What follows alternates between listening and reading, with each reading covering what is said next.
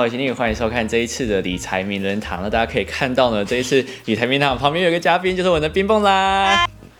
嗨，大家好，我是冰梦啦。那理财名人堂就是会寻找一些比较有知名度，或是我的好朋友来跟大家分享有关于他们理财的观念。那今天主要会来跟冰蹦啦分享他如何去增加自己的额外收入。我相信这是很多人想要知道的。那如果有兴趣的话，我们就继续看下去吧。好，那我相信如果大家有看到我们去年的那支影片租房跟买房的话，应该会知道冰蹦啦他之前就跟大家分享说，他其实不太会存钱，但是他很会赚钱。所以今天就想要请冰蹦来跟大家分享，他是透过哪一些方式来增加自己额外的收入。我的兴趣就是赚钱，可以越轻松赚钱，我就越起劲。跟我不一样，我就是存钱是我的兴趣。很早期你应该是先从部落格开始，一开始你是如何去设定你要用什么方式来增加你的收入？我觉得大家不要设限太多，跟你要赚得开心或是喜欢赚钱，一定要找你有兴趣的东西。你在学生时期打工的时候，你就会很明显认知到，哦，我打工的时候，我靠我的劳动力赚钱，你的薪水怎么样都是不会变高的。嗯。然后我那时候就决定，很多个不同企业实习，我就选，那我要去外商。哦。所以我本来的规划是，假设我在外商公司实习完，我拿到了这个履历，我再跳去外商公司，我的薪水一定会比同才毕业同学更高嘛。嗯嗯嗯。所以这是我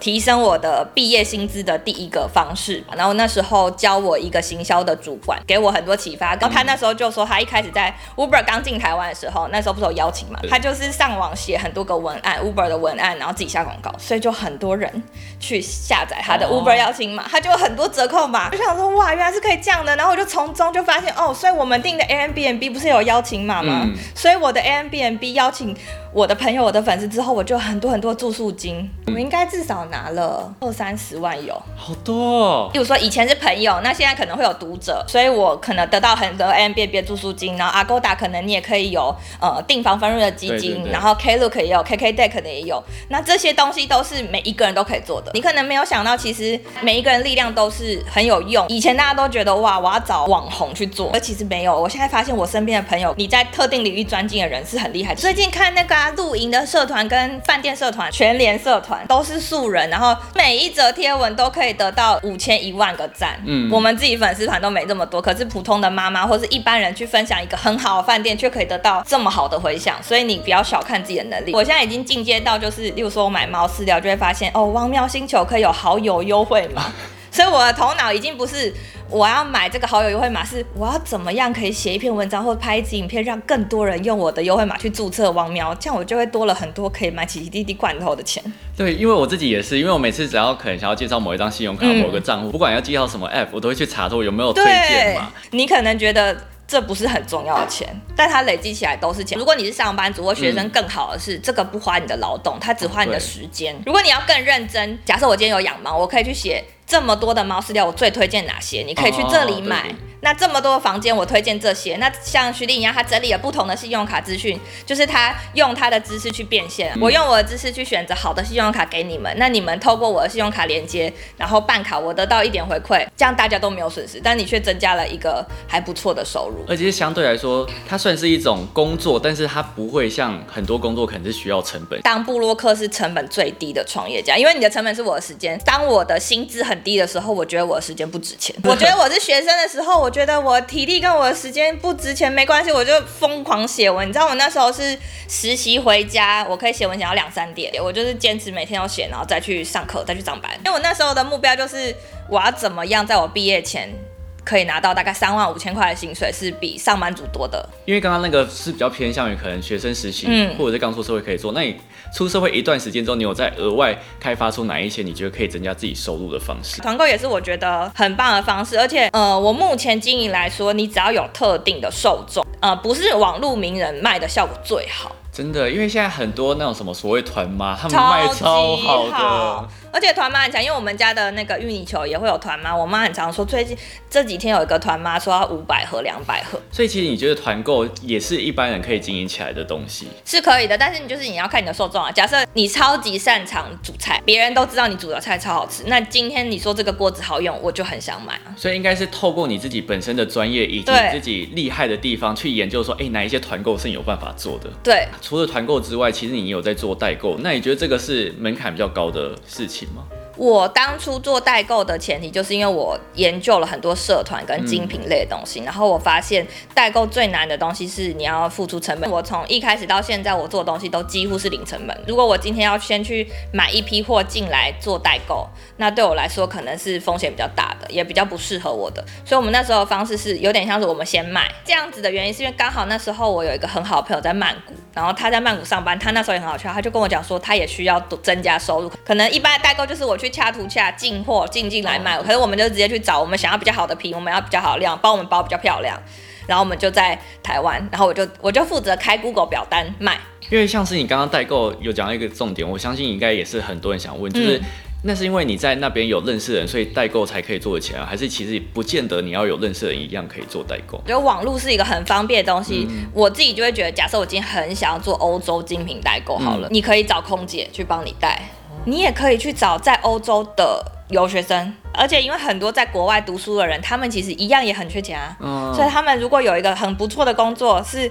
不让不用让他们去劳力的话，他们可能也会很愿意。你觉得你自己还有哪一些？呃，增进自己收入的方式是你刚刚前面有没有分享到？你想要再额外补充？前面都说到，我一直都是觉得我不要用我的劳动力去生产。可是我觉得现在的时代不一样的是，当你是做有价值的劳动的时候，它是很珍贵的。假设你是木作师傅，你是手工艺很强的，那这种师傅就超级超级贵。比如说你去找画家、艺术家，他虽然用他的劳力，可是他创作出来的这个东西，全世界就这一个。你不管做什么，你就是要把它做到最专精。所以最主要是，就算你今天前面那些增加收入的方式你都不想做，可是你可以增加你自己的能力，到达别人无可取代地步，你就是可以额外帮自己增加很多的薪水。很难去想，你今天做这个这么普通的工作，你把它做到最专精之后会怎么样？只要你做的很专精，你就跟别人不一样。因为我们去露营的时候认识的一个馒头老师，嗯，我是真的不知道现在做馒头可以这么的贵。他那时候就带一笼馒头来，就有什么哆啦 A 梦、皮卡丘，吓一跳。然后他就说他会来家里教馒教你做馒头，他来家里教。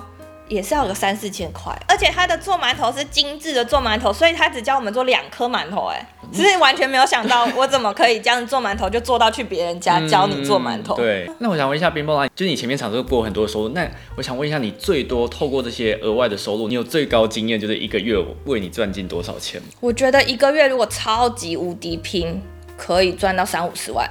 好多哦超拼，可是那个时候真的会很累，就是你所有东西全部都会卡在一起，因为这些东西是很需要前置作业的。其实我现在想要把它再更分散出去的原因，是因为假设我现在的这些团购的东西都是我去想我要怎么样卖，所以是我去挑东西，我去选东西，我去产生东西，然后再告诉大家这个东西好卖。所以现在，例如说像现在我可能就会拍影片告诉大家这个好用，那也都是我自己要去产生这个东西的，所以我还是使用我的劳力。哦。但我还是没有办法像现在更厉害的电商，是他可以去做一波行销去卖这个东西，因为你个人怎么卖还是卖不过大公司嘛。但是以我自己操作的方法，我觉得。这个是可行的，然后我自己也从素人，然后慢慢做到现在这样。那我身边有好几个朋友，他们也是素人，他们也卖得很好，所以大家也不要去想说，哦，我就是上班族，哦，我已经是妈妈，我还带小孩，然后我已经退休，我已经老了，我没有办法再做这些事。其实我觉得都是可以的。你刚开始做应该也没有真的一下子就马上做到三五十万，你一开始做应该。有很惨淡的时候，所以你不要先进化啊！哦，就我现在说的东西，就是因为我对自己没有信心，嗯，我不确定我可以卖多少，所以我不进货。所以你会比较推荐一开始想做的，先从那种比较零成本的方式。你光连在虾皮都可以发现，好多人都可以去淘宝买东西进来卖给你了，为什么你要去进货？刚刚前面讲了那么多，如果说今天有一个人真的是想要从零打造他的额外收入来源，你会给他什么样的建议？先用自己的劳动力赚钱，然后找自己最擅长、最有兴趣的，就是在你的兴趣圈转。可是外送的话，我可能就会，我可以整理，假设台北最好吃的时间外送，然后底下放我的折扣